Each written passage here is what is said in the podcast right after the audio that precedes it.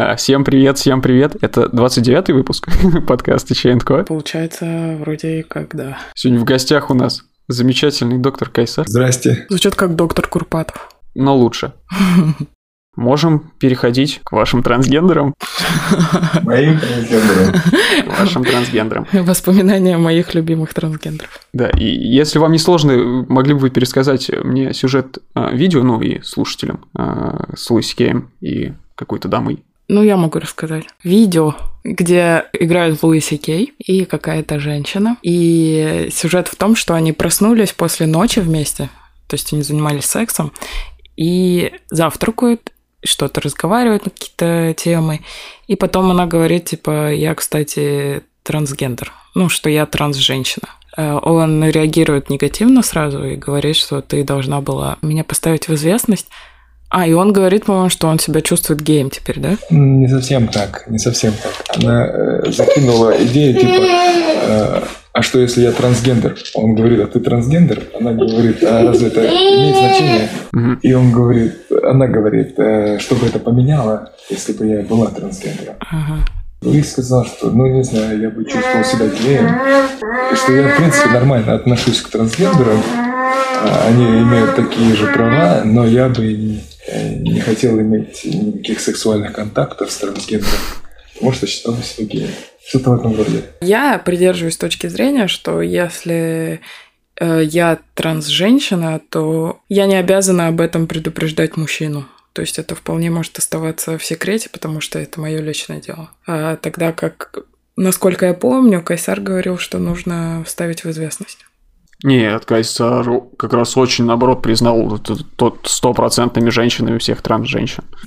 Да, я в том-то и дело, что я, я признаю всех трансгендеров тем, кем они являются. То есть, если это мужчина, который стал женщиной, это женщина во всех отношениях. Другой вопрос, что э, я приводил пример того, что э, почему я считаю, что стоит э, разглашать эту информацию, потому что взаимоотношения могут быть не только сексуального характера между мужчиной и женщиной, где опять же существует определенные э, интересы и пристрастия. То есть э, при выборе сексуального партнера ты же исходишь из каких-то критериев. Ну и, соответственно, трансгендерность тоже может быть одним из таких критериев, на которые будет смотреть э, человек при выборе сексуального партнера.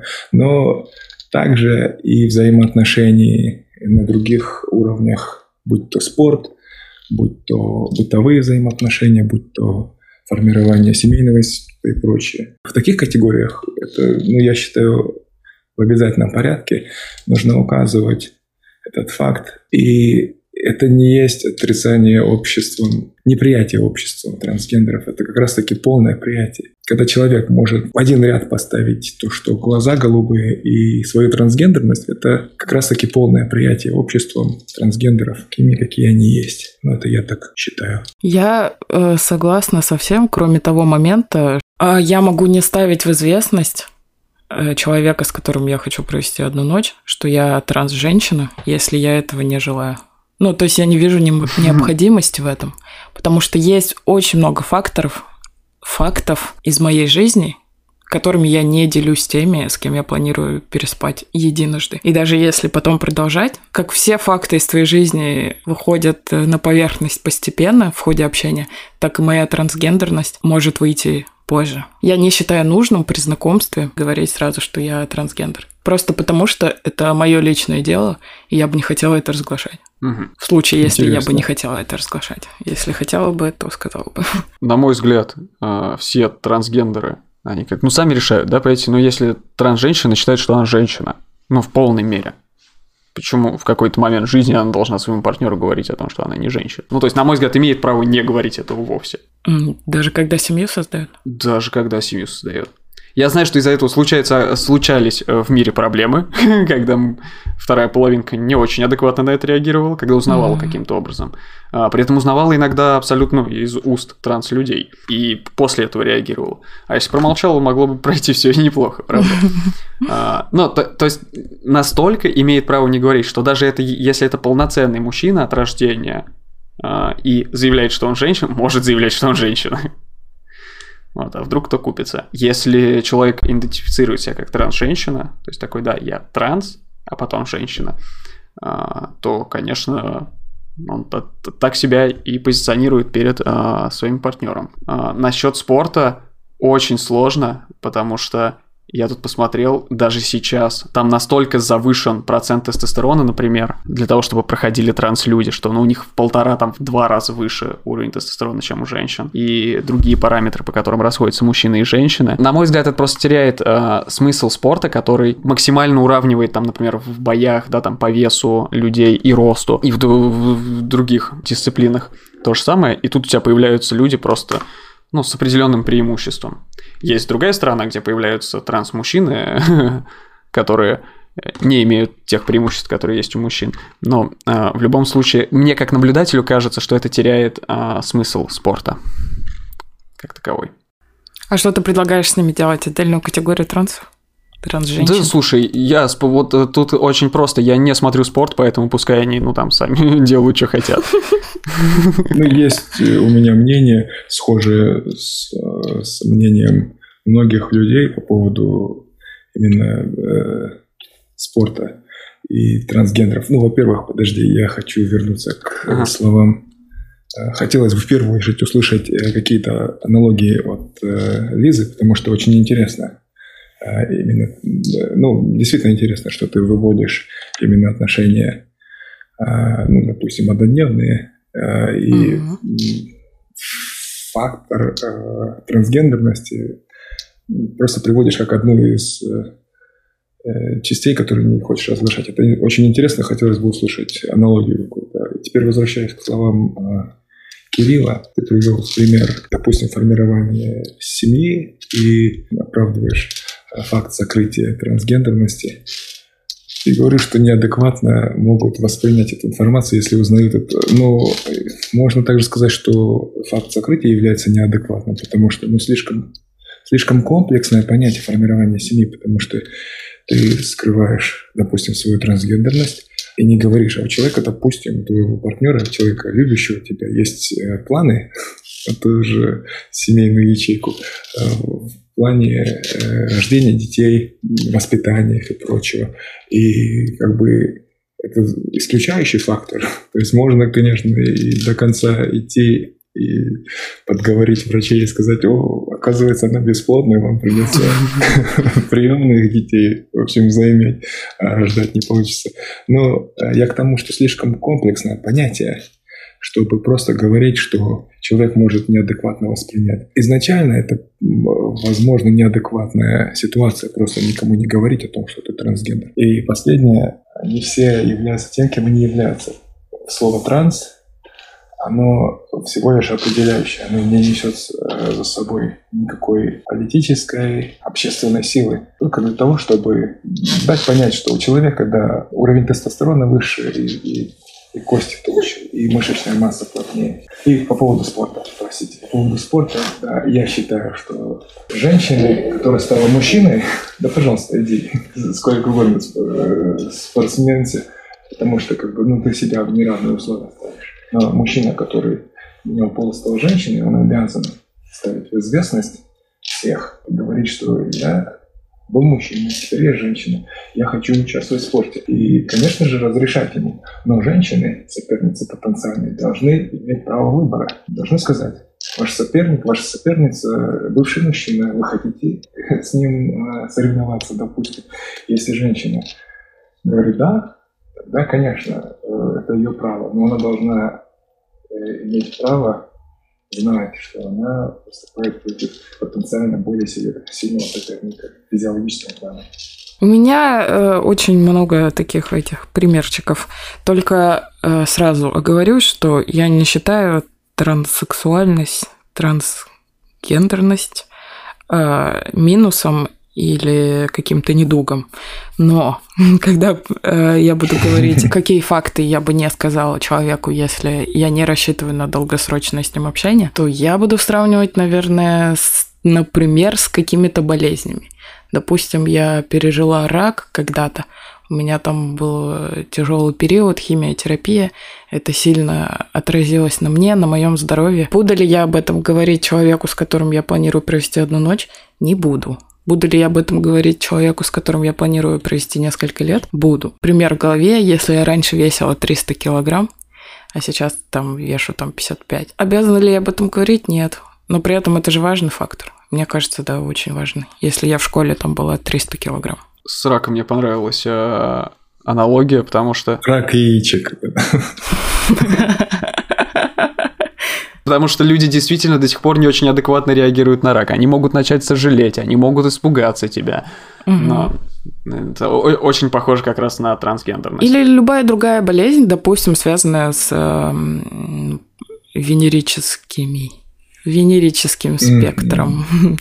Если у меня была какая-то очень серьезная болезнь, я болела, но я вылечилась, обязана ли я об этом говорить человеку? Нет. Но если мы в долгосрочных отношениях, то, наверное, скажу когда-нибудь. Ну, то есть я считаю это сугубо личным вообще делом. Если хочешь сказать, скажи. Это не то, о чем ты обязан предупреждать. Опять-таки, возвращаясь к болезням, если э, ты находишься в стадии, где ты болеешь активно, э, хламидиями, допустим, то ты обязан об этом говорить, потому что есть риск, что он заразится есть большая вероятность. А если ты уже вылечился, то ты об этом не обязан говорить. И также твоя трансгендерность, она не влияет на здоровье другого человека. Соответственно, я могу об этом не говорить. Интересно. Все аналогии с болезнями. Бывшая гендерность, она является определенного рода болезнью. Ну, понятно, аналогии понятны. Интересно. Как раз об этом, если человек всю жизнь ощущал себя другого гендера, да, потому что, ну, гендером вроде в обществе мы уже признали, что гендер, да, отдельно пол существует. Был ли у него когда-нибудь переход в другой гендер? Ну, типа, становится ли он трансгендером? Транссексуалом, да, трансгендером, вопрос. И вот эта боязнь э, Луиси Кея, что он будет чувствовать себя геем, это же, ну, не проблема трансгендера, это проблема гомофоба mm-hmm. Луиси Кея, который такой, я боюсь mm-hmm. признать в себе гея. Мне кажется, от этого нужно избавляться. это проблема общества, невосприятие, неприятие трансгендеров как э, полноценных членов общества со всеми вытекающими. Всего лишь воспитание, так же, как и любые другие нормы, которые изменяются здесь, в Штатах. Допустим, поколение наших родителей, они ну, поголовно все были расистами. А сейчас уже все поменялось. Также и ситуация с трансгендерами – это всего лишь э, э, в нас, еще даже в нашем поколении говорит воспитание – общественное воспитание, о том, что это плохо, о том, что это, это неполноценные члены общества и прочее. Но все это изменится очень быстро. Но неполноценные члены вполне возможно. Извините, такой каламбур. Неполноценные члены. Пошли не все нахрен. Насчет спорта я смотрел э, сериал «Хорошая борьба», такой либеральный сериал со, со стороны демократов, и там очень э, про черную юридическую фирму. Там был конфликт, э, где эта компания защищала чернокожую плавчиху за то, что ее не взяли в олимпиадную сборную по расовому признаку. Угу. Предпочли белую. А оказалось, что белая трансгендер, угу. которая выступала в мужской категории, не преуспела там, сделал операцию, там для нее двигали сроки этого принятия в сборную, потому что у нее был очень высокий уровень тестостерона. И в итоге эту черную взяли, потому что выгнали не трансгендера, у которого, кстати, еще член остался при этом, а выгнали девушку, которая по рождению девушка, но у нее ошибочный набор э, хромосом, э, я не помню, как это называется, и у нее очень высокий уровень тестостерона. И по этим нормативам она не проходит. Хотя при этом всю жизнь она жила как женщина. То есть у нее был выше тестостерон, чем у транс-женщины? Да. Она являлась э, как-то гермафродитом, да, а. с э, женскими половыми органами и вторичными половыми признаками. Тестикулярная феминизация, наверное. Наверное. Да, Тебе наверное. виднее. Ты, ты не очень высокий уровень тестостерона. Это, по сути, хромосомный, хромосомный это генетически это мужчина, но с половыми признаками женщины. Ну да. Как женщина, на самом деле мужчина. Ну, интересно, конечно. Ну, позиция моя, она такая со спортом, что просто ставь в известность женщин. Поставь их в известность, если они говорят, что да, похер нам, мы все равно будем соревноваться, тогда, да, не имею никаких возражений, потому что это нечестно по отношению к э, биологическим женщинам. Я просто хочу, чтобы ну, люди не называли это трансофобией. Нет, это не трансофобия. Это, это всего лишь э, уравнение по тем же признакам, что ты разделяешь людей по весовым категориям, по возрастным категориям и, соответственно, гендерным. Есть существуют соревнования ковод в тех же командных видах спорта, когда у тебя смешанная команда, несколько девушек, несколько мужчин. И вы просто играете. Ну, опять же, соблюдается количество тех и других людей. Превышать нет. Ну, то есть ты не можешь просто взять и сказать, у нас вот девчонка есть одна, мы, она на замене. Мы будем просто пацанами катать, подкаты делать. Ну, ну, вот такая вот у меня позиция. Э, я, в принципе, э, согласен с э, позицией Лизы, то, что... Опять же, опять же, если, если, если брать если брать такие аналогии, что это какой-то фактор определенный, который ты бы не хотел разглашать, потому что не считаешь достаточно серьезными отношения однодневные с сексуальным партнером. Да, опять же, это, конечно, э, подразумевает, что общество полностью примет трансгендеров как гендеров, без транс, без всяких предубеждений. Но, э, но в остальном-то, э, Лизонька, вы согласны с тем, что если это формирование, если вопрос формирования семьи и прочие факторы, то это обязано быть разглашено? Чисто в моей картине мира, да но э, на каком-то юридическом уровне, ну, нет. Не юридически, не юридически, именно что это все нормы этики. Mm-hmm. Я могу привести пример, когда э, китайская пара, муж подал в суд на жену за то, что у них родились некрасивые дети. Помните эту историю? Ну вот, а оказалось, что она его обманула, сделала много пластических операций.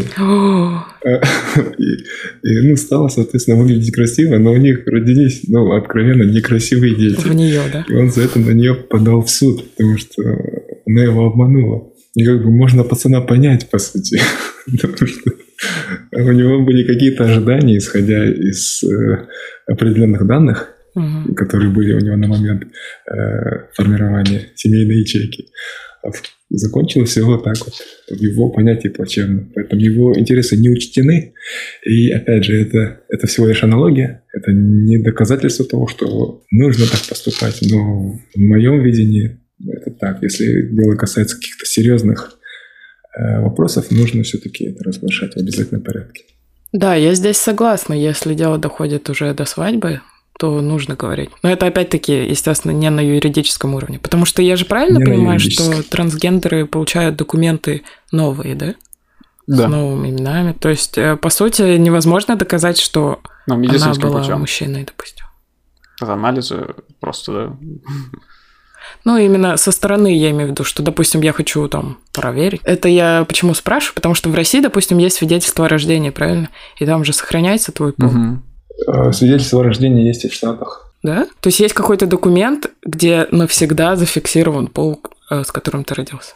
Да, конечно. А, ну тогда это другой вопрос. Так, мне на самом деле очень нравится, к каким позициям мы пришли, но кроме, вот, ну, не, не то, что не нравится, я считаю, что человек совсем не обязан э, это разглашать. С другой стороны, у него просто нет выбора. так или иначе, ему надо либо полностью отказываться от своей прошлой жизни, да, создавать новую. Uh, у него не будет ни родителей, там, ни детских фотографий, ни друзей.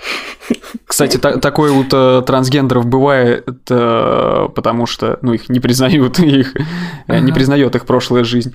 Вот, но в целом, если тебя принимает предыдущее общество, то твой половой партнер так или иначе об этом узнает. Хотя, как я говорю, трансгендер абсолютно не обязан сообщать подобную информацию. Ну, как, как Кайсар же сказал, можно врать, что ты бесплоден просто, и тогда вообще никто никогда не узнает. Ну, не проканает. Один УЗИ и все.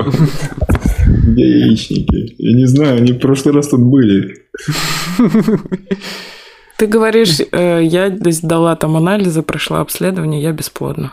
Ну, а, кстати, обязан, да. это есть же э, импланты яичек э, для тех, кто по тем или иным есть. причинам потерял. Это, может, есть. яичники есть. Так они же не будут функцию выполнять. Чисто декоративная функция яичников. Декоративная матка. На сегодняшний день, по-моему, нету таких операций. Косметический, просто, чтобы не спалиться. Такой муляж яичников и матки. Ну, это только если у тебя мужчина твой этот узист. Ну, я как понимаю, что Кирилл такие свои позиции придерживается и не согласен с нами, что э, Люди строят Опять отношения же, так, как хотят, на самом деле. И потом за это же ну, получают и по голове, и... Это понятно, это понятно. Это примерно так же, как и говорить, что э, да, блин, и от гриппа каждый день умирают люди, а вы тут раздули из этой проблемы. Это же э, понятное дело, что и без этого проблем хватает, но это же дополнительный пласт проблем может создаться к уже имеющимся. Я просто до этого обозначил, что человек не должен пугаться, что он может в какой-то момент переспать с трансгендером. Как, как следствие, мне кажется, выходит, что если ты э, согласен ну, существовать э, в таком мире, да, то у тебя может оказаться партнер, который, ну, вот сам по себе такой. Даже если он тебе об этом не рассказывает. И если ты на это согласен сам по себе, то, ну, вы уже существуете в таком мире, как будто трансгендер тебе признался э, в том, что он трансгендер. Ну, нет. Нет. Опять же, здесь же стоит четкая градация, когда э, ты не рассматриваешь эти взаимоотношения ничем большим, чем просто э, секс на одну ночь. И какие-то другие социальные пласты, когда ты хочешь формировать... Мы возвращаемся обратно к этой же теме. Не в юридическом плане. Я понимаю. А в, именно в этическом, что, потому что, понимаешь, сокрытие фактора, если ты расцениваешь это как защиту своих интересов, то с другой стороны, узнавание такой информации, доступность такой информации – это защита интересов э, другого участника этого же э, союза, ну, грубо говоря. Поэтому, если это что-то более серьезное, чем просто секс на одну ночь, там нужно поговорить. Не, ну я в Кирилла я тоже понимаю позицию, можно и не говорить в целом. Просто я-то говорю, как хотелось бы мне, если, допустим, я вступаю с человеком в отношения, я бы хотела знать, конечно. Но в целом, если он не говорил никогда, то я, скорее всего, не буду его осуждать за это, потому что это его выбор, опять же. Я могу о чем-то говорить, о чем-то не говорить. Ну, а что касается спорта? То же самое? Спорт нет, конечно, это другое. Кирилл. Сама псиформа а, спорта существует, как э, мы набираем максимально похожих друг на друга в, физически, в физическом плане людей и смотрим, кто из них круче. И за это mm-hmm. поощряем их. А, и когда тебе напрямую говорят, что, знаете, давайте не будем а, трансофобами и возьмем сюда людей, у которых э, явные преимущества перед вами, ну это странно, на мой взгляд. Хорошо. Вы же знаете, как Брейвик сидит? У меня была еще сюда вдогонку э, к трансам э, тема про э, политических лесбиянок, или как я их называю, лесбиянки-консерваторы. Удивительно, это единственная пропаганда однополых отношений, которую я нашел. И они считают, что ориентация это дело выбора. И женщина, если она феминистка, должна презирать мужчину и заниматься сексом только с женщинами. И соответственно, что а, транс-женщина не может быть лесбиянкой, это просто мужчина-извращенец. Вот так, такие вещи я читаю в этом а, месяце, который называется «Лесба июль» в российском твиттере.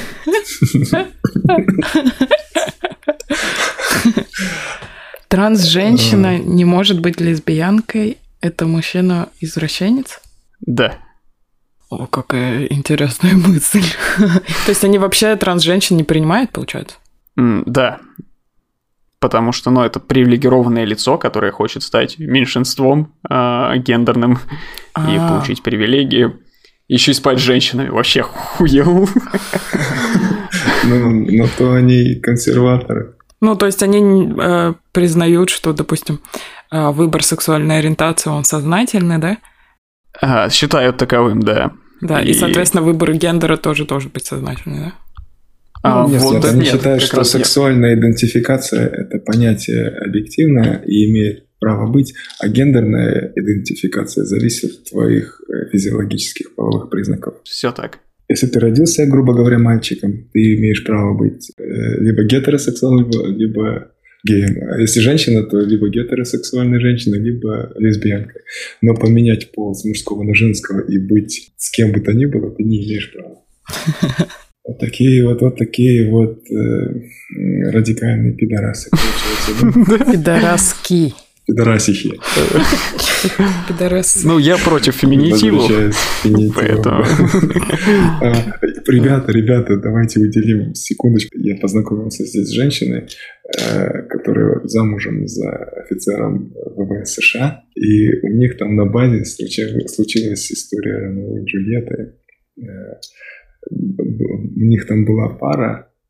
Женщина служила в тоже ВВС США там же. И она, она, она лесбиянка, у нее жена была. Их долго осуждали очень. Все, но они потом подали в суд. э, Потому что по какому-то там по какому-то параграфу или что там ВВС США что-то имело против их э, отношений, я уже не помню.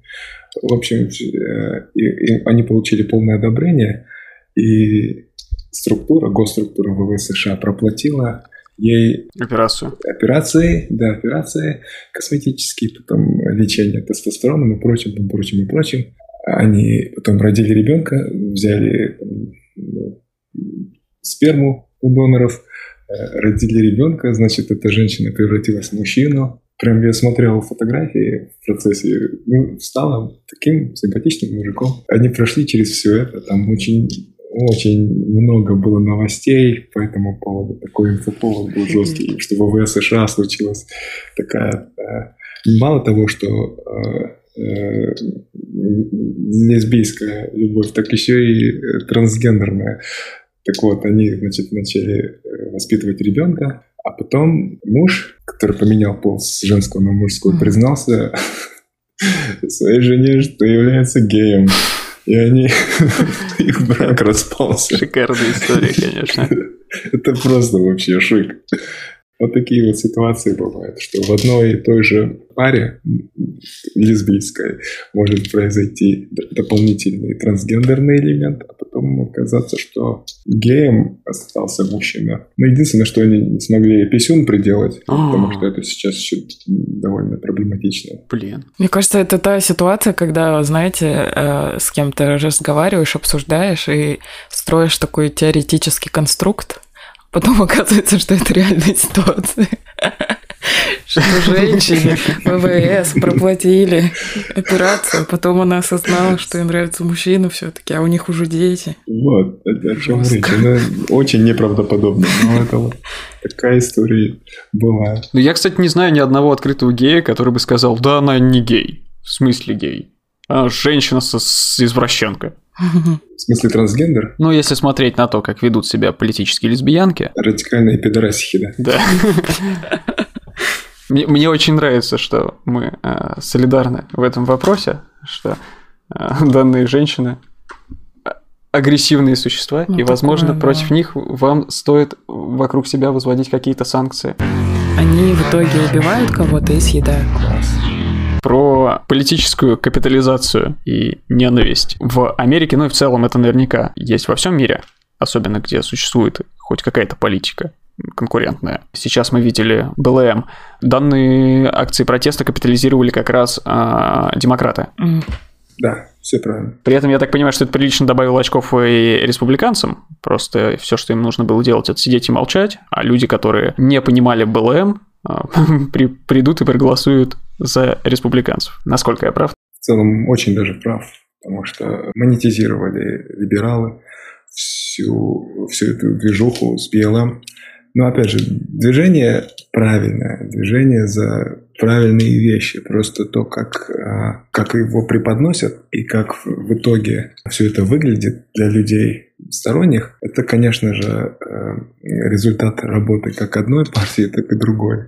И да, ты прав, что республиканцы просто ничего не делают, просто показывают, вот видите, вот видите, а, ну как ничего не делают, там тоже очень много чего делается на самом деле. Но по сути, как бы может выглядеть так, что они ничего не делают, просто на фоне того, что сейчас происходит, всей этой суматохи. Республиканцы снова а, будут victorious в конце этого года. Еще 4 годика с тем же самым типом, интересными твитами и прочей ерундой. Не, ну просто республиканцы же не говорят, ох уж эти чертовы нигеры, да, там они могут демонстрировать э, с разных ракурсов э, само движение, но, зная республиканцев, они могли перейти на откровенный расизм, из-за чего могли потерять голоса и такие, знаете, а вообще БЛМ имеет смысл, подумали бы некоторые даже реднеки и пошли бы проголосовали за демократическую партию. Ну, как не говорят? Говорят. Говорят. Эти, да, конечно, говорят. В том-то и дело, что, э, опять же, как и слева, так и справа, есть центристы, люди, которые зачастую имеют адекватные политические взгляды и всегда готовы к диалогу, и крайне, крайне правые, крайне левые, люди, из-за которых, в принципе, происходит вся эта движуха в социальных сетях и прочее ну и разжигание, соответственно. Обычно это очень агрессивные люди, им лишь бы дай повод. Здесь вот такой очень пикантный повод. Под шумок. не, не под шумок, а просто на, на волне э, всей движухи, движухи с BLM, в частности, что это не единственное движение, которое сейчас происходит. Uh-huh. Очень много как хороших э, действий происходит, э, разумных, так и абсолютно вообще не имеющих, ну, непонятно, курьезных. Там, когда убрали с Netflix «Унесенный мм, ветром». С HBO. С HBO, да. Простите, дотошный Кирилл. С HBO убрали «Унесенный ветром», потом очень много поменяли название. Там у команды бейсбольное название Redskins, краснокожие. В общем, его запретили. Все это было в South Park уже, насколько я помню. Да, да, да какие-то... Ну, потому что как бы вопрос давно стоял, по идее, но сейчас вот они его огласили. И там какие-то бобы запретили, я вчера смотрел. Просто до бобов уже докопались. Вы че? Вы че, расисты бобы? А, и я не знаю, может, может, там фасоль какая-то чересчур черная была или еще Ты имеешь в виду, типа, black beans, red beans? Там, по-моему, Гоя, что-то с Гоей было связано.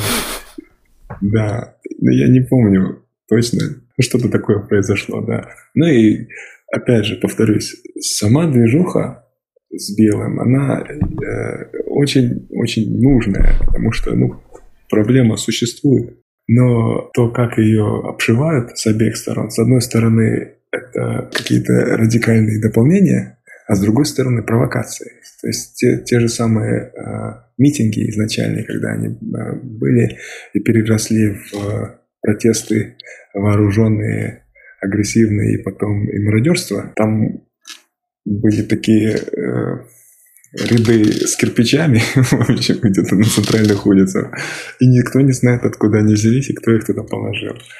Ну, то есть попахивает провокациями. Каждый поимел э, свои дивиденды с того, что произошло. Ну, кроме, пожалуй, хозяев малого и среднего бизнеса, чьи магазины разнесли к херам собачьим. Ну, я в очередной раз увидел плюс э, свободного оборота оружия. Приличный плюс. Да, да. Мы с тобой еще давно обсуждали, общаешься с нормальным человеком, с адекватным, вот он там работает, вы с ним практически, ну, хорошие знакомые. И тут он видит плакат с Хиллари и начинает себя вести как бык, э, который реагирует на красную тряпку. Правда, это миф, бык реагирует на движение Ториадора, но расхожая фраза, поэтому вот. И превращается он просто в какого-то неадекватного человека. И ровно так же происходит, я так понимаю, с демократами, которые могут увидеть э, плакат с Трампом, человека с, в кепке «Сделаем Америку снова великой», и также начать психовать, угрожать вплоть до смерти, о причинах такого поведения хотелось поговорить.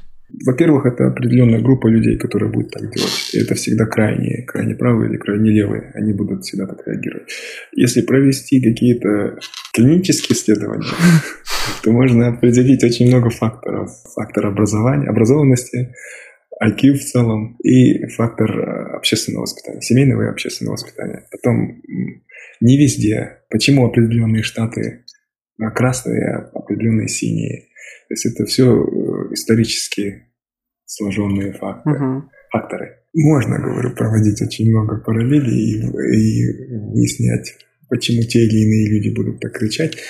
Ну и зачастую, да, это тип личности, его образованность, то бишь э, образованность и IQ в купе, и его воспитание. Семейные ценности. Опять же, я повторюсь, что большинство Э, сверстников наших родителей здесь, белых, они были все расистами, потому что это было нормально быть расистом тогда, тогда немножко другие э, морально-этические нормы были. А также э, в таком же плане воспитываются люди, которые потом кричат. То есть они нормальные. У меня вот со мной женщина работает, она очень адекватная. И мы обсуждали с ней работу другой э, сотрудницы. Я говорил, какая она хорошая, какая она клевая она со мной соглашалась, но когда я сказал, что она ярая сторонница Трампа, она начала искать в ней изъяны, говорит, что она вот на самом деле не такая уж и хорошая. И в следующий раз, когда дело касалось какого-то аудита, она придиралась к ней излишне, Офигеть. потому что считала, считала, что она только поэтому, по этой принадлежности политической, уже неполноценный человек. Но опять же, большое количество людей, которые не изменят своих э, политических взглядов, они готовы к диалогу, и они больше к центру тяготеют. И услышим, и увидим мы разговоры и действия только крайне, крайне правых, крайне левых. Это нужно, это, э, я думаю, я так считаю, что это всегда было необходимо государственности, и это будет необходимо. Это такой большой фактор, который так или иначе повлияет на исходы выборов и, соответственно, тот, кто будет капусту рубить. Все упирается в деньги, а у людей это становится смыслом жизни. Потому что э, то, как рьяно они поддерживают и вообще участвуют в каких-то политических движениях, это просто позавидовать можно. Потому что я вырос в стране, где люди абсолютно инертны в плане политическом. Что что-то происходит, там что-то делают. Никто ничего не узнает, ничем не интересуется. А тут прям вот очень многие, очень многие принимают непосредственно участие. Какие-то движения начинают, какие-то поддержки, какие-то фонды э, дерутся, ругаются, матерят друг друга, говорят, что вы тупые. Вот такие вот дела. Это, я думаю, очень сильно, последнее скажу, это очень сильно, конечно, эм, закручено на том, что две э, партии главные. Если было бы больше, было бы по-другому. Так эта полярность, она всегда так будет. Ну, я насколько понял, там у вас партии принимают в свое движение людей из других партий. Ну, то есть, насколько мне известно, среди республиканцев есть огромное число а, людей из партий из чайной партии, это партия либертарианцев таких консерваторов, достаточно странные для меня люди. Ну, просто как... консерваторы. Ну да, как да. Ну, как консерваторы, они типа они, они очень любят э, Иисуса Христа, вот, а либертарианцы, они очень не хотят, чтобы были налоги, хотят, чтобы был свободный рынок, вот, и, и чтобы это все было для белых. Ну вот, в этом они консерваторы. А, а черных можно вывести в страну, как ее там, Страну свободы, в общем. Либерия. Либе... Либерия, точно. Спасибо, Кайсар. Либерия – это же в Африке. Да, это в Африке. Очень интересная страна, конечно. А, вообще, вы когда говорите про это все, у меня сразу аналогия ассоциация, то есть э, с религиозностью какой-то, что как человек, ну, типа, как некоторые люди воспринимают вот, политику как прям смысл жизни, что прям этому надо очень много уделять времени, внимания, что человек, если не придерживается э, твоей политической позиции, то значит он враг, значит он плохой. Это реально а, очень похоже, мне кажется, на есть. радикальную религиозность. Так, так и есть, так и есть. И зачастую не лучшим образом все происходит, и не лучшие решения принимаются, потому что существует догмат, с которым поспорить нельзя. И вот, ну, в принципе, да, так и есть, что это своего рода э, религия, и поэтому ты не исходишь из вопросов практичности и оптимизации, ты исходишь из того, что прописано догматом. И суть, именно поэтому мы сейчас имеем двух кандидатов, которых мы имеем. Кстати, хочу заметить, что сериалы и фильмы нам часто показывают, как кандидаты пытаются заполучить поддержку в разных церквях. Чтобы там получить поддержку черных, им нужен, чтобы э, вот этот э, святой отец сказал, что да, я поддерживаю данного кандидата. Чтобы получить побе- поддержку э, роднеков, нужно, чтобы вот эта церковь поддержала кандидата. Ну, конечно, ну и вся Америка, в принципе, э, завязана на религии. Господи, слоган страны, как он? God's Trust. God we trust. Да. для того, чтобы получить одобрение черных, нужно, чтобы Опра сказала, вот этот хороший. Понимаешь, там не нужно, чтобы капелланы что-то накидывали. Ну, там ре- ре- про региональные, наверное, ну, да, да. больше выборы. Опра все равно популярнее, даже в регионах. Опра вообще гигант. Ну да, ну так и есть, так и есть. Э, вот недавно, как недавно, уже пару месяцев назад, когда Трамп с Библией вышел и держал ее и давал интервью, там, там какую-то, э, то ли э, церковь подожгли, да, по-моему, и он вышел давать э, пресс-конференцию с Библией в руках.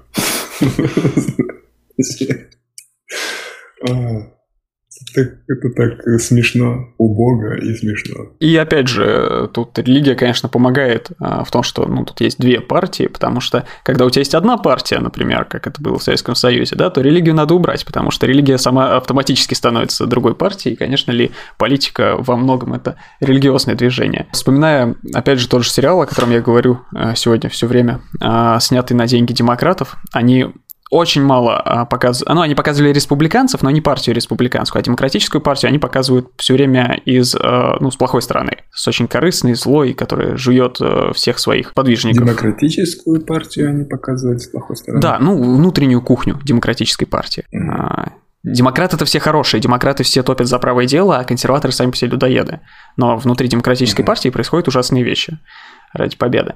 И там был момент, когда одна из главных героинь, э, ей снится сон, что она, что она просыпается ну, там, в 2019 году, и оказывается, что все это время победила Хиллари Клинтон. И из-за этого не произошло очень много социальных движений, в том числе там движение МИТУ, которые а, произошли при Трампе. Потому что вот подобные а, яркие, как э, Кайсар заметил, важные движения а, происходят сейчас, именно а, со стороны оппозиции республиканцам. И то, что это плюс правления республиканцев. Ну да, я согласен. Если бы пришли э, либералы к власти, им бы эта шумиха сейчас не на руку была, потому что они и так у власти. Скорее всего.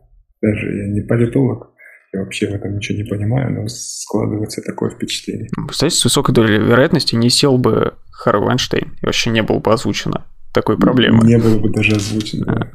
Потому что, потому что поменялось бы э, восприятие. Ну, просто чувак помогал девчонкам. Ну, что ж тут такого? Мы ну, вообще феминист, блин. Он... Да, он, он, понимаете, он мальчикам не помогает. Он хочет, чтобы девочки э, в Голливуде правили. Ну, а что тут такого? Он даже меньше, чем мы, летаем на остров Капштейна. Я, я думаю, что это во многом э, определяется тем, кто сейчас у власти находится, и что именно в, в разрезе оппозиции э, возможно вся эта движуха. Но никак не, но никак не когда у власти либералы. То есть э, в любом случае поддерживаю, для того, чтобы росло демократическое сообщество, поддерживаем Трампа, а Байдена нафиг шлем. Не, мне нравится идея брата Э, Вайнштейна, по-моему, его так зовут, он предлагает э, вообще убрать обоих, взять э, самого достойного от правых и самого достойного от левых и сделать коалиционное правительство, чтобы оно решало вопросы на 4 года. Один станет президентом, второй вице-президентом, а через 4 года они поменяются местами. И он выдвинул э, кандидатуры, э, я забыл, как его зовут, генерал, а, или адмирал, там какой-то, ну, очень крутой чувак, у которого там вес э, среди правых. Uh-huh. Ну, и он такой, он деловой, он себя проявил достаточно хорошо. А слева он выбрал Эндрю Янга, чем очень меня порадовал. Ну, во-первых, э, азиатский брат. Блин, первый азиат-президент, ага. Да, во-вторых, ну и во-вторых, наверное, потому что он азиат.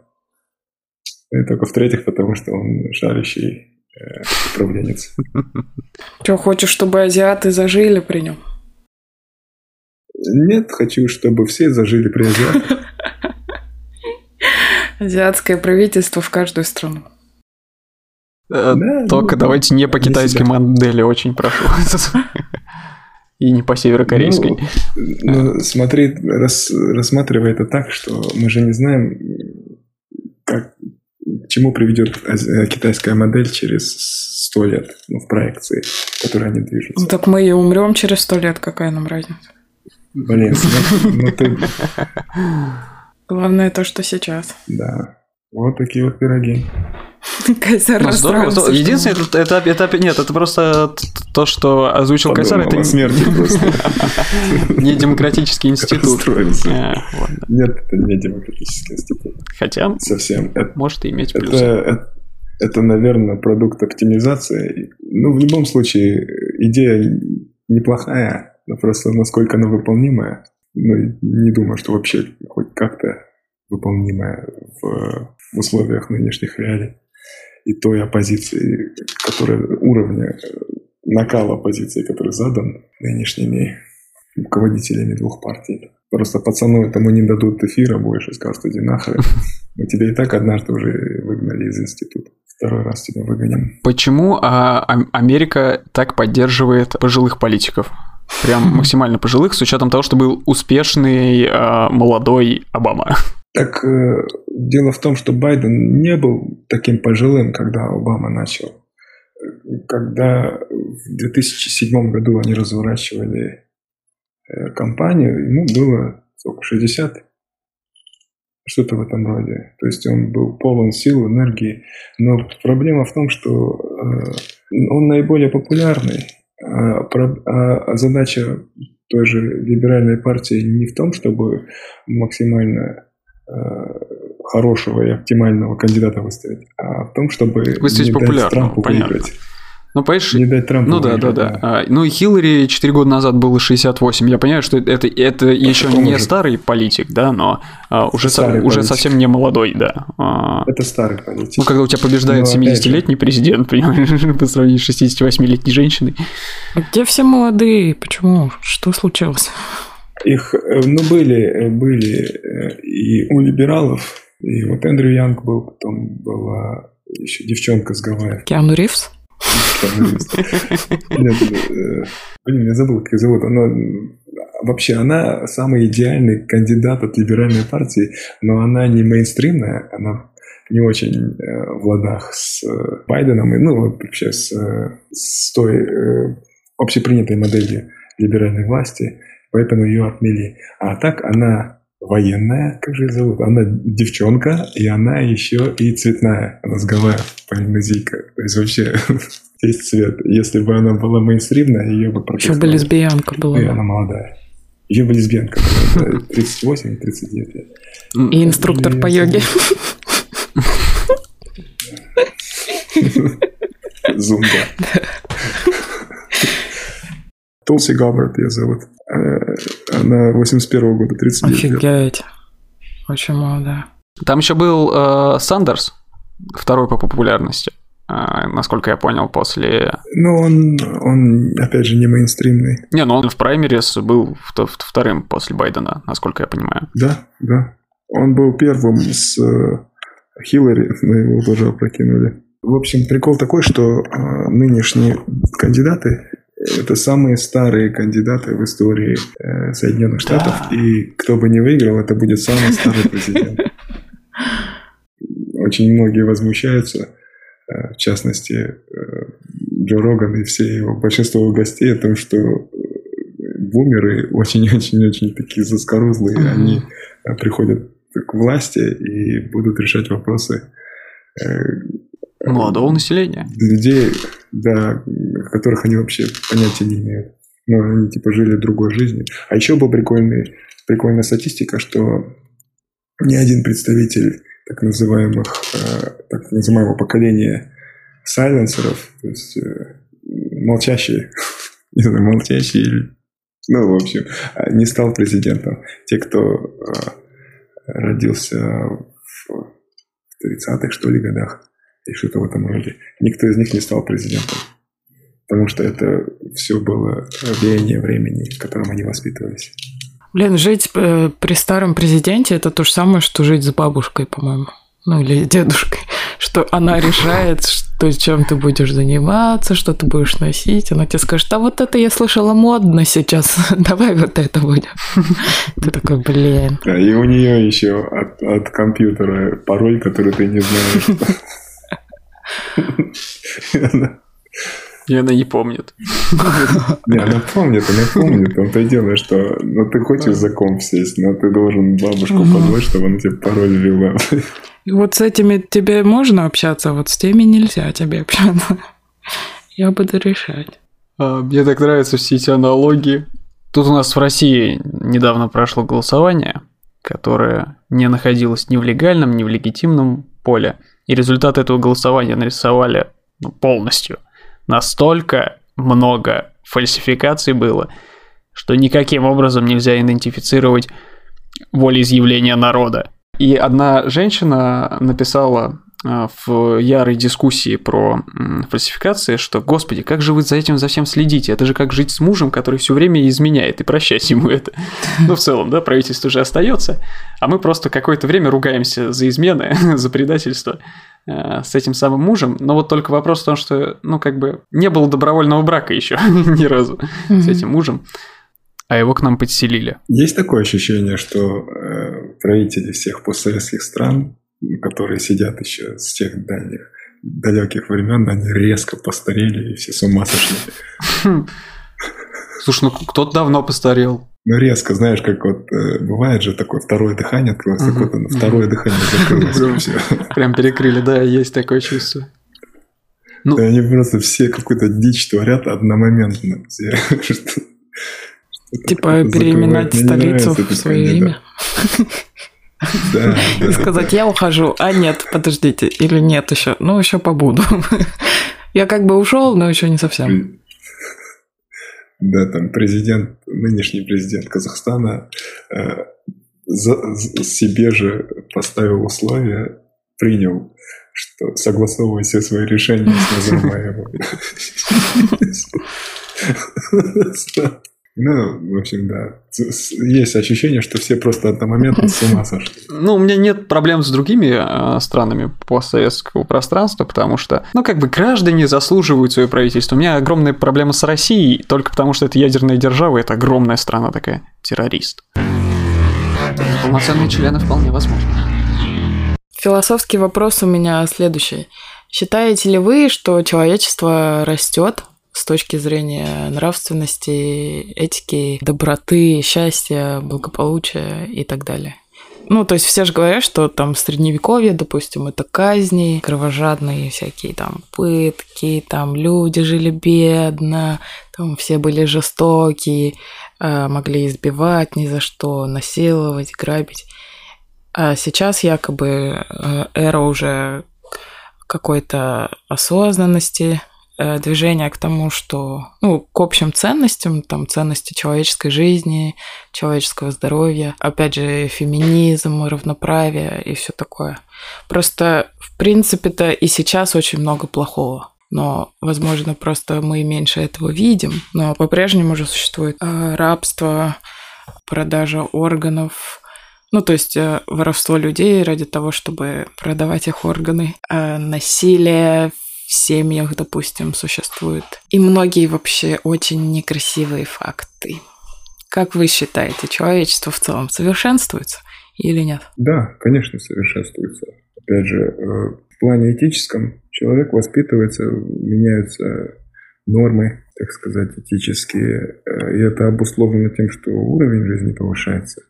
Так э, исторически сложено, когда человек, у человека отпадает вопрос э, добычи пищи ежедневно, а когда он может там, запастись, он начинает искать себе новые утехи, помимо каких-то жизненно важных, начинает там, искать секс, потом приобщается к музыке, а потом в церковь начинает ходить.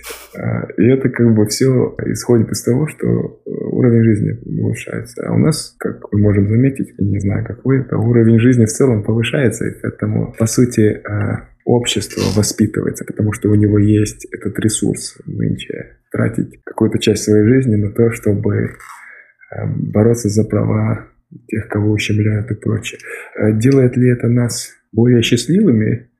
я не думаю, если сравнить э, уровень эндорфинов людей, живущих сегодня где-нибудь в мегаполисе и тех, кто жил, допустим, 500 лет назад при феодальном строе или тысячу лет назад при рабовладельческом, и сколько-то. Э, я думаю, в принципе, будет примерно одинаково. Но опять же, мы не берем какие-то радикальные примеры, а берем среднестатистических крестьян, среднестатистических работников и прочее. То, по сути, как бы в физиологическом плане, биохимическом, ничего не меняется.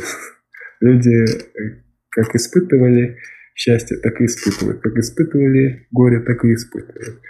Просто э, меняются водные. Все ужасы, которые озвучил Ли, они стали ужасами относительно недавно, да, еще 200 лет назад а, работорговля в Америке была нормальной практикой, вещи про торговлю, ну там, ладно, не орган, домашнее насилие, да, вот буквально, опять же, у Пивоварова вышел выпуск про э, староверов в Бразилии, э, которые живут по домострою. И я допускаю, что не обязательно в той коммуне, которую показывал Пивоваров, но в какой-нибудь из подобных коммун, домашнее насилие – это что-то вполне себе приемлемое угу. существующее в религиозных государствах типа Саудовской Аравии и Арабских Эмиратах, или в Иране, где недавно, оправ... а, насколько я понимаю, оправдали, ну или оправдают мужчину за убийство 13-летней дочери, потому что опекун имеет право решать за жизнь человека, который находится под его опекой. Но и в обществе это перестает а, быть конвенционально нормальным, и, конечно, из-за этого общество становится лучше. Очень многим это не нравится, не большинству, но большому количеству людей, опять же, вспоминая правых консерваторов, потому что... И им, наверное, не нравится это в первую очередь из-за негативной повестки. Им было так хорошо, пока не пришел Навальный. Э, простите, пока не э, стали их осуждать за то, что они кого-то бьют. Им нравилось бить, им нравилось, что за это никто их не осуждает. А общество, да, конечно, становится лучше. Тогда вопрос, то есть уровень жестокости, он стал ниже, да, допустим, мы с этим согласимся, но стал ли он ниже, потому что люди стали добрее, типа, или просто потому что это уже за рамки вышло каких-то норм социальных? Ну, условно, тебе хотелось бы кого-нибудь побить или убить, но ты просто знаешь, что ты понесешь наказание, осуждение, и тебе не позволяет уже либо совесть, либо э, грозящий срок. Либо люди стали, в принципе, добрее, как будто. Ну, изменение э, рамок норм – это условная величина, которая, опять же, напрямую зависит от уровня жизни. Чем выше уровень жизни, тем, соответственно, больше, шире э, рамки норм. Поэтому, как бы, в, Штатах и происходит Э, ну, Штаты являются родоначальником многих движений, которые в других местах просто не имели бы места э, существования. А там, понятие «люди стали добрее», опять же, это все зависит от воспитания, от э, той среды, в которой они находятся. Добрее, да, становятся люди добрее, становятся мягче, становятся гуманнее. Все это, опять же, зависит от уровня жизни, от того общества, в котором они воспитываются. Но это не, не говорит о том, что люди перманентно стали добрее. Измени mm-hmm. среду, измени условия. Э, дай, допустим, людям сейчас войну, голод. Э, люди изменятся буквально за очень короткий промежуток. И поэтому гуманность, нынешняя доброта по сравнению с тем, что было с людьми какой-то промежуток времени назад, э, и расширенные рамки норм, это все очень, очень условные понятия, обусловленные э, уровнем жизни, который на сегодняшний день выше. Ну, надо понимать, что с, с, с улучшением уровня жизни люди стали равнее не в юридическом плане, а в физическом. И в тот момент, когда в какой-то там барин мог а, выпороть э, крестьян и ничего за это не получить, да, то сейчас э, работодатель не может без каких-то последствий физически воздействовать на своих сотрудников а, и даже психологически, потому что, ну, ему тут же ответят агрессией на агрессию и общество поддержит. Это, это, ну, это естественный процесс того, что люди становятся равнее без каких-то либо юридических подоплек. Еще есть такое ощущение, что во многих вопросах мы прошли определенную точку невозврата. То есть даже когда условия у человечества ухудшатся, да, нельзя. Мы вернемся к формату «кто сильнее, тот и прав», но с определенными правками в сторону современной этики, как мне кажется. Но тут рассудит только время, не дай бог. Где играет Луиси Кей и какая-то женщина. Был такой интересный вопрос с юридической точки зрения. В общем, люди, допустим, они идут на корабле, это команда, но потом они оказываются в ситуации, где у них нет еды уже, и единственный источник пропитания – это кто-то из них. И они в итоге убивают кого-то и съедают. Класс. Ну, наверное, самого слабого. И вот вопрос э, был, типа... Обычно самого жирного. Ну, если он сильный, то сложнее. Ты уже больше должна, это же команда. Ну и вот, и потом, типа, вопрос, э, можно ли их судить за каннибализм, типа, и убийство. Либо тут нужно с точки зрения, что они были, типа, э, находились в тех условиях, где по-другому нельзя было. Типа, они, по сути, просто боролись за свою жизнь. Сложно вообще. Но они съели человека. Кому. Да, по, по юридически они совершили убийство. Угу. Их не за то, что они съели его, за то, что они его убили, можно осудить. Но опять же, да, это такая ситуация. Такие страсти рассказывают про голод 30-х годов в Казахстане, когда родители менялись с детьми-соседями, чтобы своих не есть, ну О. и прочее. То есть, ну, можно ли действительно их осуждать? С одной стороны, они убивают детей, с другой стороны, прокармливают свою семью в условиях, когда нет ничего, никакой альтернативы. Ну, такой вопрос, что я вообще судить их не берусь. Да, потому что, по сути, это же и есть базовые настройки. Да, да, так и есть. Обнуление. Они скатились обратно. У них э, забрали условия угу. комфорта, в которых они думают о музыке, обсуждают рэп-батлы и прочее. Скатились, потому что так, что мы съедим? Потому что если мы не сидим, мы умрем. По мнению Кайсара, прогрессивное общество – это когда люди сидят, обсуждают рэп-батлы. Вот это, прогрессивное вот общество это, это когда высокий уровень жизни в обществе. Да, да. Ты можешь себе позволить э, обсуждать рэп-батлы. Да. Ну и да, и они скатились э, с рэком, соответственно, и занимается тем, чем бы занимался первобытный человек. Я на самом деле не понял вопроса, честно говоря. Нормально ли съесть человека на корабле, когда тебе нечего делать? Если там все равные субъекты, да, то надо какие-то, на мой взгляд, привести а, достаточное количество а, объективных критериев, по которым съедают конкретного человека. Жирный как-то недостаточно. А вдруг он при этом молоко из груди может насадить? Как робот. Ну, понятное дело. В общем, такие условия, что ты не можешь поймать рыбу по каким-то причинам, не знаю, на корабле. Корабль в пустыне. Ты не можешь никакой еды больше найти. Нет, нет, объективных, почему именно этого человека, да? То есть, когда вы потом высадитесь э, где-то, где а, живут а, ну, люди. Он самый жирный был. Он самый жирный был. Мне кажется, энергетически самый ценный. Ну, нужны еще какие-то критерии. Понимаешь, а ну, я говорю, а если он молоко давал? Ну так. Да Вдруг... какое молоко? У них, если такое голодание продолжительное, никакого молока у него уже не будет. Или, знаешь, он, он единственный механик на корабле. Но он жирный. Блин, ну, интересно, ладно, конечно, что типа от того, э, кого именно они убили, это что как-то влияет на то, должны судить или нет? Нет, это все еще убийство. Ну, конечно, они равные, они, ну, нет, э, влияет. Объективно съели самое слабое звено. А, ну, либо так, либо съели э, оптимально целесообразное звено.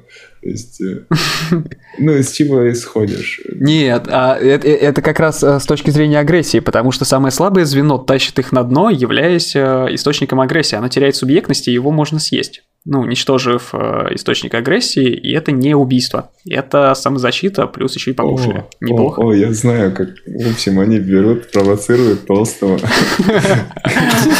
Он начинает агрессировать. Они говорят, ты че? Толпой накидывается, убивает и съедает. И не чувствует. Не чувствует себя так же погано, если бы просто подошли и сказали, мы тебя съедим. Он расплакался. Его в любом случае съели. Ну, так а, а в целом так, ну, еще он же толстый, вероятнее всего у него, э, ну, выше всех потребность э, в пище, он первый действительно начнет нападать, им даже провоцировать не нужно.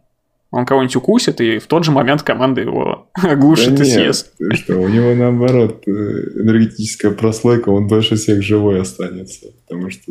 Не, ну, глюконоргина дольше всех, да, но есть он захочет раньше всех, как мне кажется, и страдать начнет. Ну,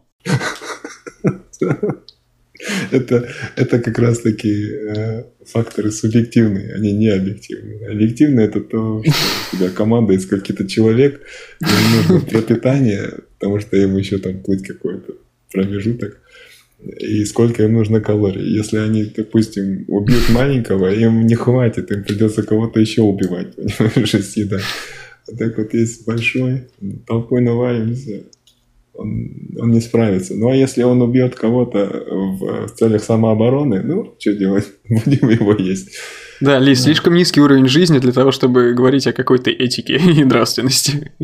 Ну вот в том-то и дело, что человека из э, благоприятной среды э, изымают, Мгм. условия таких экстремальных, вот такие экстремальные условия закидывают, и все, там его нравственность испаряется буквально за считанные секунды, и остается только безусловный рефлекс. В итоге их засудили, если вам интересно. А, блин. О, это вообще поднимает другую тему, потому что, ну, насколько вообще нужна система наказаний, а не исправительная система. То есть вместо того, чтобы человека в тюрьму садить а, за убийство, его за убийство Сажают в отеле, работают с ним, чтобы он больше никого не убил. Исцелять надо любовью.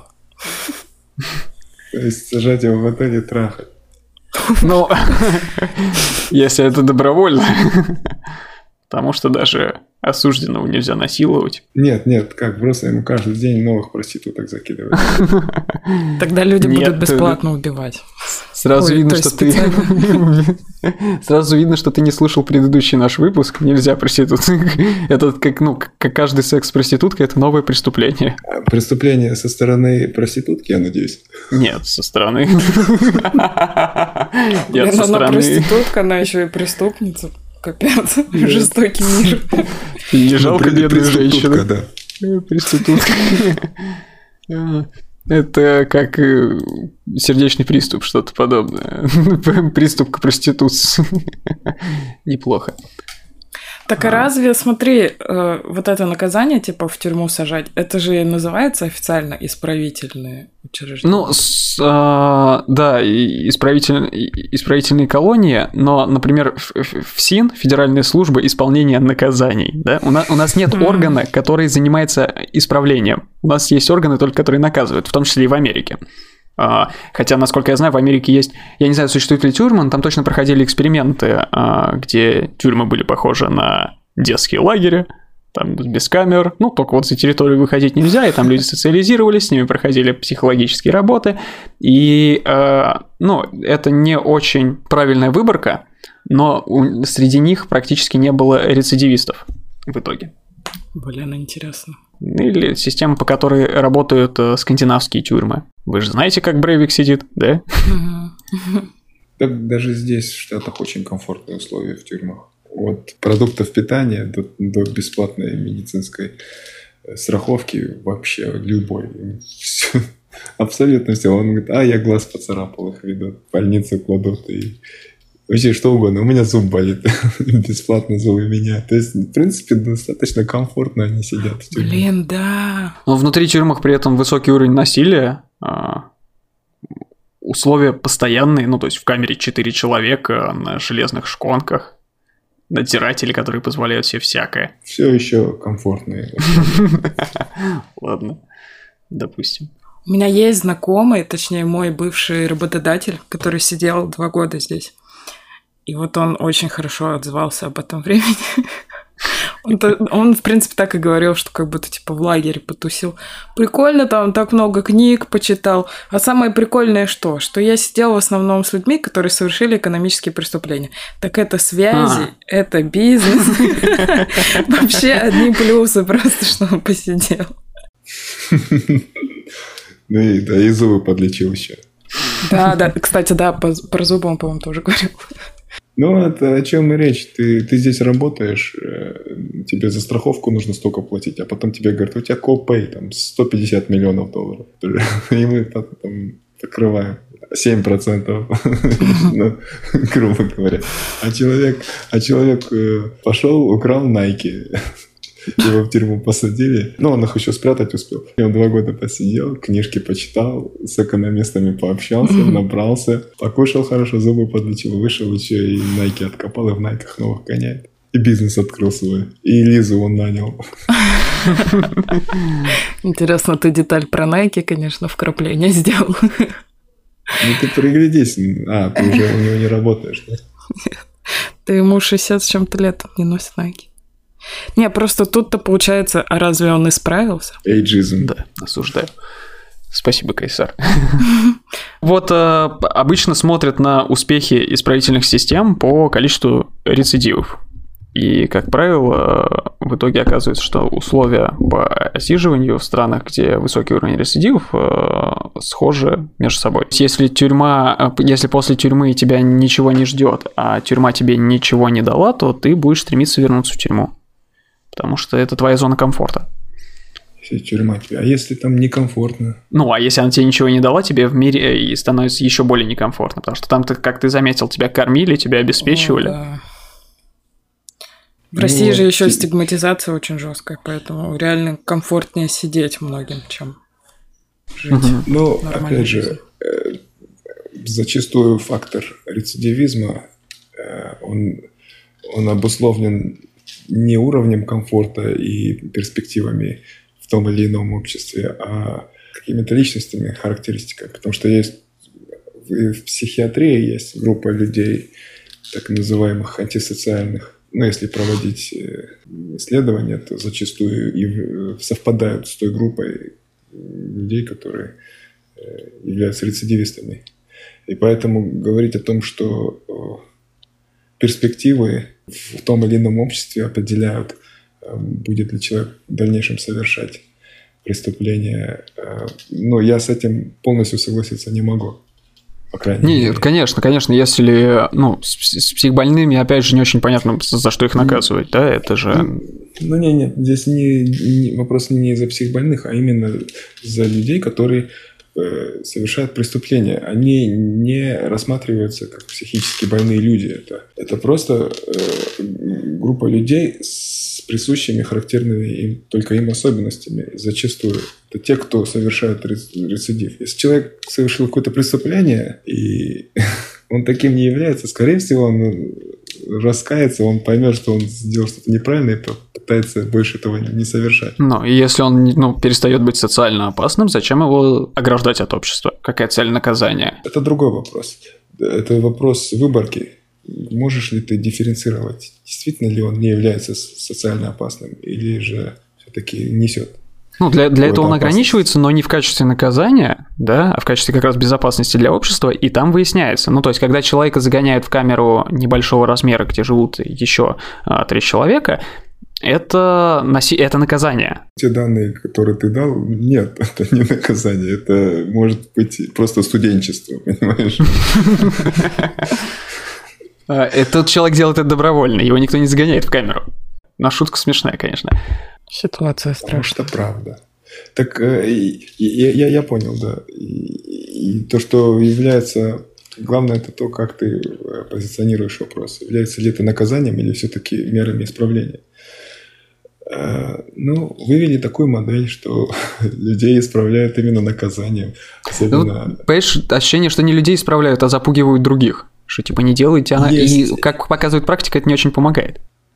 Ну, опять, мы не знаем, э, насколько это помогает или не помогает, потому что есть э, процент людей, которые так или иначе совершат преступления, и на них запугивание или какие бы то ни было меры воздействовать не будут. А есть угу. потенциальная группа людей, которая может, точнее, группа людей, которая потенциально может совершить преступление, но ввиду каких-то условий либо сделает это, либо нет. И просто очень сложно просчитать алгоритм э, воздействия других примеров на, именно на эту группу. Надо посмотреть на успешные практики. как я сказал, скандинавские. А, наверняка Канада, наверняка Австралия с Новой Зеландией. Ты А, должны быть позитивные все практики. назвал страны с очень высоким уровнем жизни. И оп- опять же, система исправления или наказания, она очень сильно зависит от э, социоэкономического статуса. Слушай, ну 40 лет назад они были прилично ниже по уровню жизни, а система наказаний у них э, ну, уже развивалась такая, какая есть. Мне- я просто думаю, что это очень взаимосвязанные вещи. Возможно. Так исправление, оно в чем должно выражаться-то? А, ну, в условиях п- п- жизни и психотерапии Навязывание со- социальных норм, да, а, которые в будущем не позволят человеку совершить а, намеренное злодеяние против общества. Ну, в той же психиатрии есть несколько методов воздействия. Там есть positive reinforcement, negative reinforcement, когда ты, если ребенок что-то, допустим, совершает Мгм. Плохое, ты его наказываешь тем, что говоришь, ты больше недели не будешь смотреть мультики. Это наказание Мгм. э, в целях исправления. Ну, грубо говоря, мы переводим э, модель сюда, на, на Мгм. более индивидуальную. Э, Либо же говоришь, я хочу, чтобы ты так больше не делал. Если ты не будешь делать э, вот так, как ты сделал сейчас, там, неделю, грубо говоря, то ты получишь конфету. Это positive reinforcement, когда ты, наоборот, э, даешь ему что-то за то, что он что-то не делает. Ну и там куча всяких других тех- техник, которые так или иначе настроены на то, чтобы исправить ребенка. Знаешь, что плохо и в той, и в другой системе? Ну, и она действительно присуща и именно исправительным учреждениям в разных странах. А, То, что людей пытаются надрессировать. Им не пытаются объяснить, почему ты поступаешь плохо и почему так не стоит поступать, почему это отражается на тебе, на обществе, на твоих близких. Тебя просто бьют, ну, током, как, как э, дрессировщики делают с животными, ну, или дают э, конфетку, да, как ты сказал. Опять же, я не могу сказать, что это плохо или хорошо, это то, что есть. И я не могу сказать, что э, объяснять людям, пытаться докопаться до сути истины есть хорошо, потому что ты не знаешь, кто напротив тебя, особенно когда это касается э, учреждений, исправительных колоний и прочее. Э, То есть, опять же, будет ли воспринимать человек этот диалог, какой-то опыт ли извлечет или нет, это, это такой комплексный э, вопрос, что нужно перестраивать всю систему. Да. Э, И не факт, что она будет работать. Потому что, опять же, есть определенная группа людей, которые, независимо от того, что бы ты ни делал, и какие условия ты бы не создавал, они так или иначе совершат преступление. Понятно, нет, да их просто надо изолировать, но причем, опять же, как я сказал, не в рамках... Ну, они же в этом не, не виноваты сами по себе. Ну, да, человек вообще ни в чем не виноват, по сути. Но мы же возвращаемся к тому, что Кирилл сказал, что есть такая статистика. То есть понятно, что есть люди, которые в любом случае будут э, рецидивистами, но, судя по статистике, те, там, где условия жизни лучше в тюрьмах, соответственно, меньше рецидивов. Ну, и в стране в целом, конечно. Да. Тут еще прикольная у меня возникла мысль. Вот ты говоришь, что типа детей можно воспитывать тем, что если он совершает что-то плохое, потом он получает что-то хорошее, если он этого не повторяет, да? Мгм. И, допустим, а если э, мужчина бьет свою жену, и к нему такие приходят, а вот ты неделю не бьешь свою жену, потом мы тебе что-нибудь подарим. И потом, о, кто-то целый месяц не бил жену, вот тебе PlayStation. Или, я не знаю, прибавка к зарплате. Да, а потом он говорит, вы что, охренели, что ли? Я уже неделю, что, зря не бью, что ли?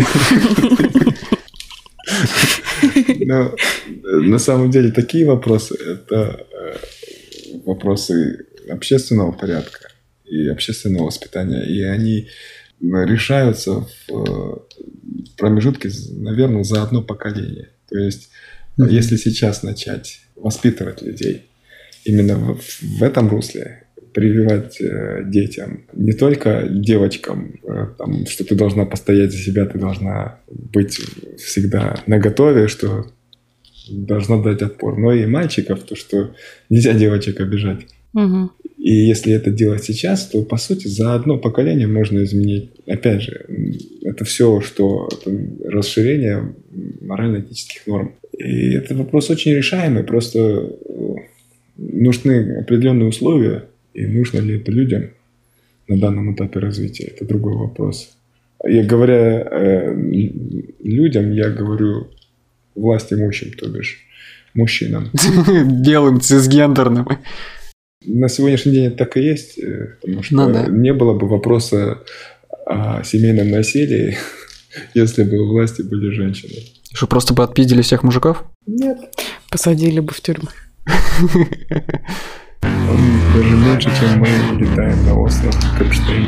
Я немного, если вы заметили, э, ну, я не знаю, ты, наверное, не заметил, Ли могла заметить, что возвращаюсь э, к дебатам, которые прошли не очень удачно с точки зрения того, что их в записи не появится. А так как завалил э, запись мой оппонент, я решаю, что заваливаю его сегодня в одностороннем порядке. И хотел обсудить тему. Оказалось, что не все люди знают, что спорт высоких достижений – это в основном очень опасная вещь для спортсменов который вредит их здоровью. Артем Бочкин скинул мне видео от красавы, где он показывает э, халатность со стороны э, медиков, э, владельцев клубов футбольных, которые подделывают результаты, и футболисты умирают из-за сердечных проблем, э, становятся инвалидами из-за суставов. Там э, обширный спектр, э, который производится, э, из-за которого люди страдают из-за халатности тех, кто взялся их опекать. Также практически любой спорт, а, бег, плавание, велосипедный, имеет а, под собой ряд болезней, которые имеют под собой название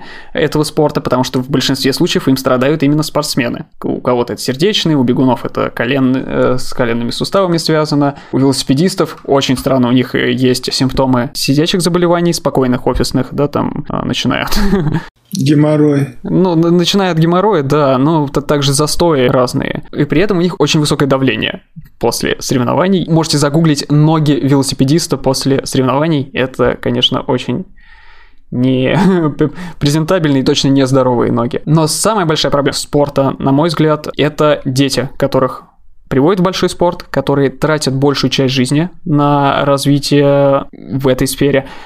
И огромное количество из этих детей в итоге оказываются ненужными э, в тех дисциплинах, в которых они занимались, а так как они тратили на это 5 дней в неделю, у них э, отсутствует какая-то школьная база, потому что им там прощали, ну, ты же спортсмен, да, ты выступаешь там за нашу школу, в конце концов. И они просто оказываются никому не нужными с ничем в своей жизни. Что, ну, конечно, огромный вред. Э, ну, как, как, когда спортом занимаются субъекты, а, полноценные люди да, в обществе, они а, сами берут на себя риски, вот как Кайсар, который занимается боями без правил. Бои без правил. Ну, я просто не помню. Ну, так, ну, Мы так не в 94-м году. Ну да. Смешанные единоборства. С, смешанными единоборствами, да. Ну, там очень маленький набор правил, хотя при этом очень большой, да, насколько я понимаю. Он приличный. Очень большой прилично. И в тот момент, когда ребенка отдают на бокс, он тренируется 5 дней в неделю, если не 6, если не все 7, а потом э, в 18 оказывается, что он ниже среднего по качеству, с отбитой уже головой. вот, и мы приносим в общество, ну, просто асоциальный элемент, который с высокой долей вероятности очень плохо читает, пишет и считает, и при этом все, что умеет, так это драться на профессиональном уровне, на околопрофессиональном. И идет в Росгвардию, правильно? Ну, вероятнее всего, да. Да, в Госдуму обычно они в Госдуму, знаешь, у них обычно достижения какие-то есть. Ну да, кстати. А, ну да, да. Не скипнешь этот вопрос. Ну, мало ли. Да, в первую очередь, любой профессиональный спорт, именно профессиональный, а, он сопряжен с э, огромным риском вреда для здоровья спортсменов, ну, это касательно профессионального спорта и, и э, спорта высоких достижений. И что ни одна дисциплина, даже на первый взгляд самая мирная и, и простенькая, она не пройдет без э, видимого вреда для здоровья и потенциально сокращения жизни и уровня жизни, соответственно. Это что касается профессионального спорта. Угу. Есть определенный список самых травмоопасных видов спорта. И там, на удивление, вообще такие виды спорта, о которых ты в первую очередь не думаешь. Ну, всегда же думают, что американский футбол э, с сотрясениями мозга, угу. борьба какие-то. Бокс ну, бокс, да, что-то в этом роде, они даже не в десятке. А, там вот всякие прыжки с, с трамплина на лыжах, да, что-то Да, вроде. да, скалолазание и прочее. То есть, э, есть, есть виды спорта, которые непосредственно сопряжены с угрозой смерти, гибели. Есть э, виды спорта, которые сопряжены с травмами э, ввиду очень интенсивных тренировок. И ну, что касается твоей позиции, да, она абсолютно верная.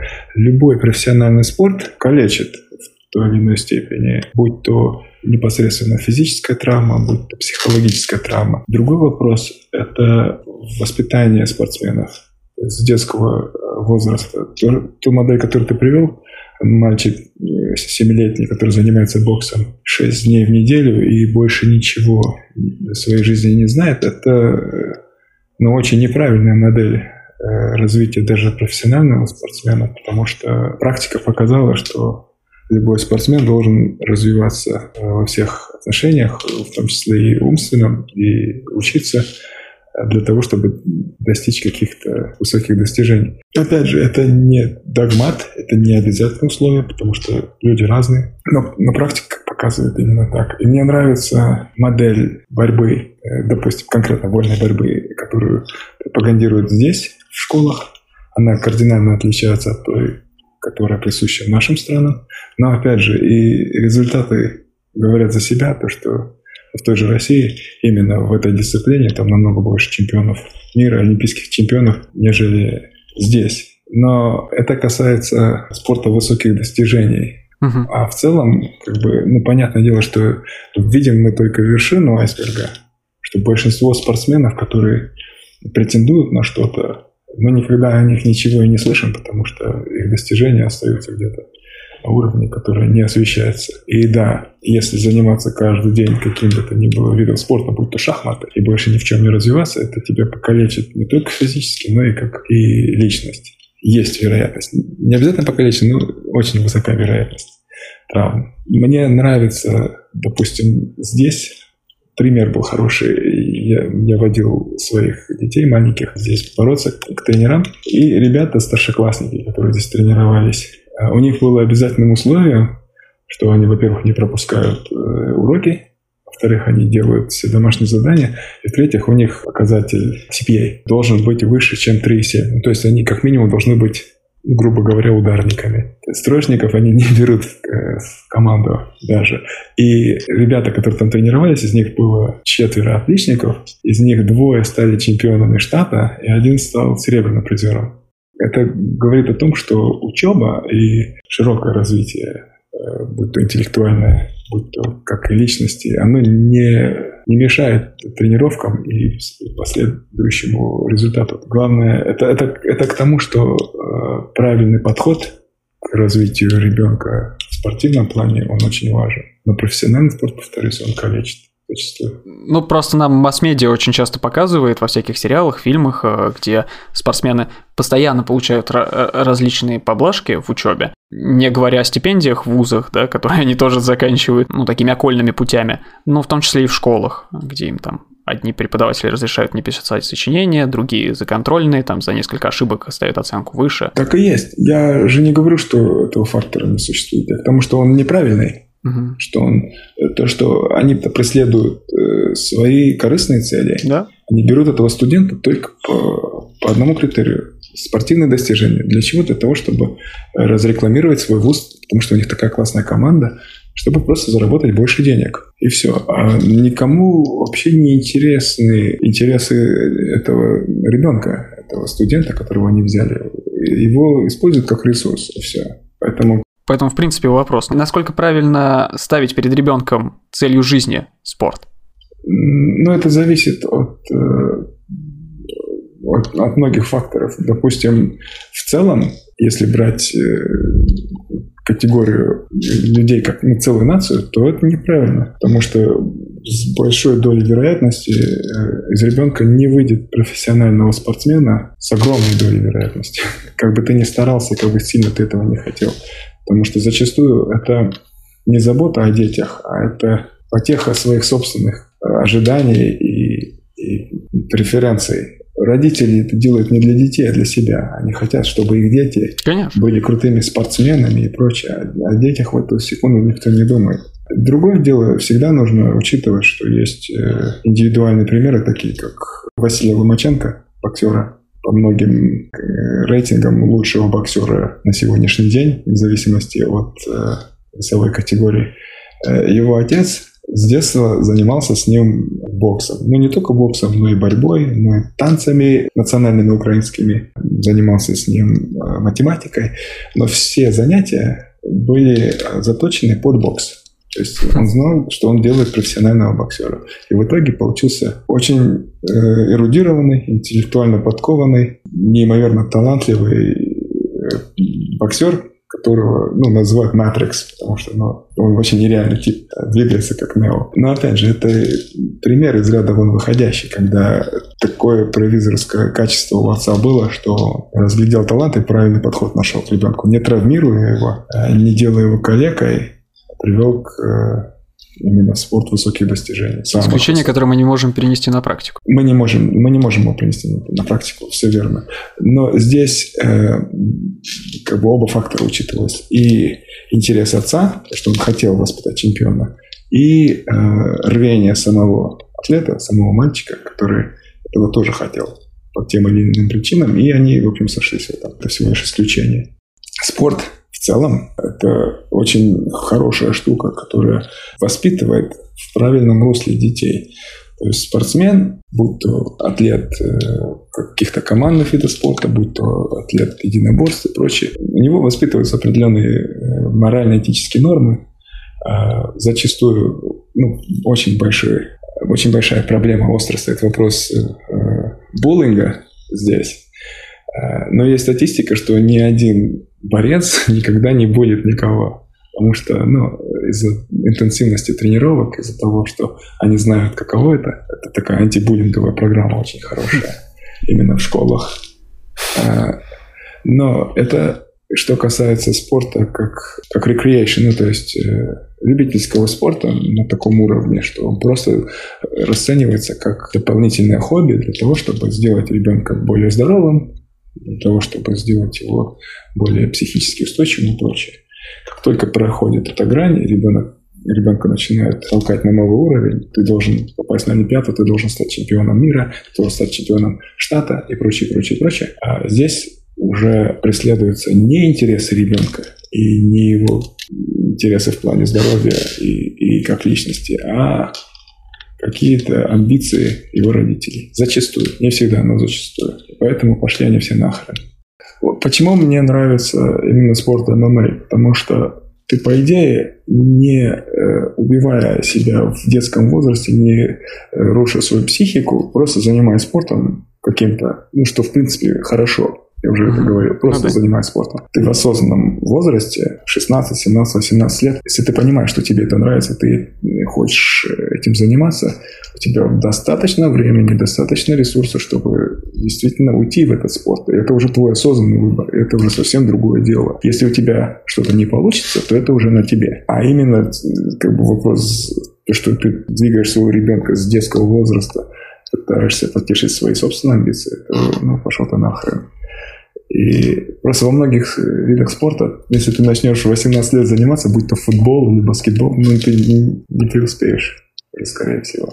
Значит, если вы погуглите статьи о болезнях профессиональных спортсменов, практически во всех из них э, это просто журналистские статьи, в основном, но практически во всех вы увидите комментарии внизу, что типа да, лучше сидеть на диване с пивом и ничего не делать. И в целом я вообще не понимаю, что это за дихотомия такая, когда, ну, вы вроде как поддерживаете спорт, просто говорите о вреде спорт высоких достижений, а тебя сразу приписывают к человеку, который ничего не делает. А, это тоже также относится к моему оппоненту в дебатах. Вы должны понимать, что спорт высоких достижений и профессиональный спорт – это огромный финансовый институт.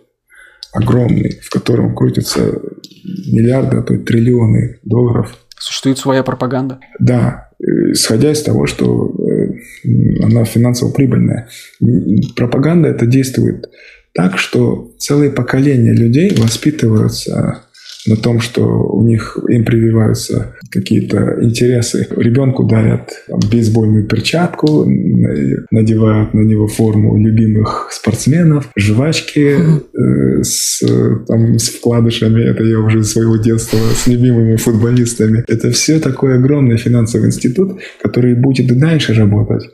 И который будет, э, который очень сложно сломать, потому что, ну, представьте, сейчас убрать весь спорт с телевидения. ESPN канал, ну, он просто уйдет, потому что спортивный канал. И сколько рабочих мест уйдет, и сколько рекламы уйдет. Это огромные деньги, поэтому модель и дальше будет двигаться, и они дальше будут этим заниматься. Потому что при, интерес привит. А он как бы э, неспроста взят. Люди, людям всегда нравилось, когда в Колизее друг друга убивали да? или что-то еще делали. Это, ну, это наша сущность человеческая. Она требует зрелищ. Поэтому спорт профессиональный и дальше будет существовать. Ли? Я. Я просто добавлю очень простую мысль. Э, воспитывать детей надо из двух основных соображений, как мне кажется. Первое – это в любви, в заботе, в тепле. И второе – стараясь сделать из него э, как можно э, хорошего человека с точки зрения, что он будет э, развит э, со всех сторон, что он будет здоров физически, морально, психически и так далее. И это, естественно, подразумевает то, что вы его не отдаете э, в в такие э, дебри, как э, спорт высоких достижений, потому что это просто очень жестоко по отношению к ребенку. Классная характеристика хорошего человека, конечно. Человек хороший, когда он не болеет. Ну, я так считаю. А у кого-то целью просто при воспитании, что воспитать либо там великого спортсмена, великого, не знаю, режиссера, великую певицу. Э, я же вижу в этом единственную цель воспитать хорошего человека, хорошего члена общества. Безопасного члена общества. Честного, доброго. Все, все так и есть. Я, я, ну, и я бы хотел от себя добавить из собственного опыта, что я уже давно для себя э, решил и, и понял, и осознал это, что э, никаких ожиданий я не строю. Я сам, допустим, воспитывался в том, что ты должен быть самым сильным, ты должен быть самым умным. В классе ты должен быть умнее всех классе ты должен быть самым сильным. В спорте ты должен быть самым лучшим. И это как бы мое воспитание. Э, но потом с этим воспитанием приходят определенные травмы, потому что когда тебе с детства это вдавливает, а потом ты осознаешь, ну, блин, ты не можешь быть самым лучшим, потому что, ну, есть у тебя ресурсы определенные, выше которых ты не прыгнешь. Соответственно, это определенные травмы. Для родителей, потому что их амбиции ущемлены, а, но большей части для детей, потому что ребенок, кто воспитывался именно в такой среде, он думал всегда, что он обязан быть самым лучшим. Поэтому я никаких ожиданий не строю никогда. Я своему сыну говорю, что ты не обязан быть самым умным. Если у тебя что-то не получается, это нормально. Просто как бы старайся оптимизировать свой ресурс, старайся работать э, делать все, чтобы этот вопрос решить. А со своей стороны просто пытаюсь дать максимально все то, что от меня зависит. То есть э, база какая-то, интеллектуальная, обучающая, спортивная база. То есть привить какие-то э, интересы, показать что-то. И в конце концов дать ребенку возможность решить. Но не сейчас, конечно, а уже когда он будет воспитан, что он хочет делать по жизни. Я думаю, мы можем закончить на этом, да, если вы спасибо, не Кайсар, что пришел, был. Вам спасибо. Прекрасно. Спасибо, Кайсар. Спасибо, Лиза. Спасибо, Кирилл. Да, спасибо, Лиз, что не бросила меня после предыдущего выпуска. Я очень боялся. Да хватит, блин. Я правда переживал. Я правда переживал. Ну, два месяца, понимаешь, два месяца вообще никакой реакции. Такой. Э, выходит выпуск, или такая, все, надо записывать. Я такой, ну, слава богу, слава богу, значит, выпуск. Благодарим всех, кто нас слушает. Спасибо вам. Подписывайтесь на наши всякие соцсети. Рекомендуйте друзьям. Было бы неплохо, если бы количество подписчиков у нас росло потому что вроде как вам нравится, если вы слушаете, правильно? Возможно, и вашим друзьям понравится. Если вы пересылаете выпуск э, в Телеграме, э, копируйте ссылку на аудио и отправляйте. Аудио появится ровно так же, но кому вы отправили, у них появится ссылка для перехода на наш канал, потому что, ну, многие люди просто не спрашивают. Всем спасибо. Чистите зубки. Пока-пока. Ну все, давайте.